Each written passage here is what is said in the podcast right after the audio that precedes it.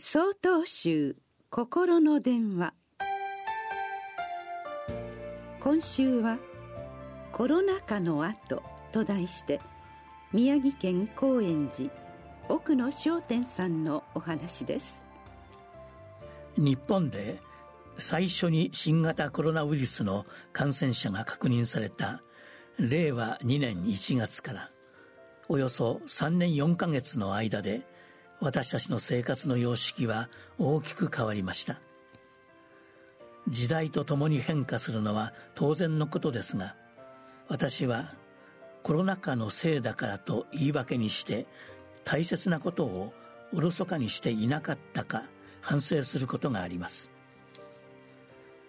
一昨年お預かりしているお寺の先代住職様の33回忌がありました。またこのお寺が現在の場所に移ってから430年を迎えましたのでご法要を営む計画をお檀家の役員さん方と相談を重ねておりました。コロナ禍で先行き不透明な情勢であり会食をせず参加人数と時間も制限して法要をお務めすることとなりました。法要の準備を進めている時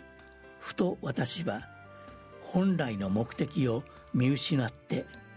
感染症対策は大変だけど参加者も少なくて準備が楽だなと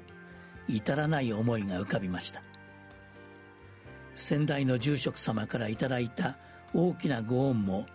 430年間このお寺を代々にわたってお守りいただいた多くの方々の願いも忘れそうになった瞬間でした。道元禅師様は人の心もとより善悪なし善悪は縁に従って起こるとお説きになられました。これは私たちの心には初めから良い悪いというものはない。善悪はご縁によって起こる。良いご縁に出会うと良い方向に向かうし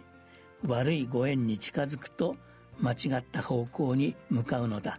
という意味です。私は法要に出会うという良いご縁をいただきながら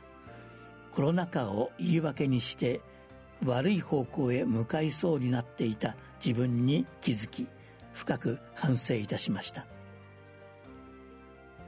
コロナ禍を言い訳にできない今どう生きるのか問われています。災いを転じて福となすありがとうと感謝を忘れずいただいたご恩に報い供養という形にしていく生き方を大切にしていきたいものです。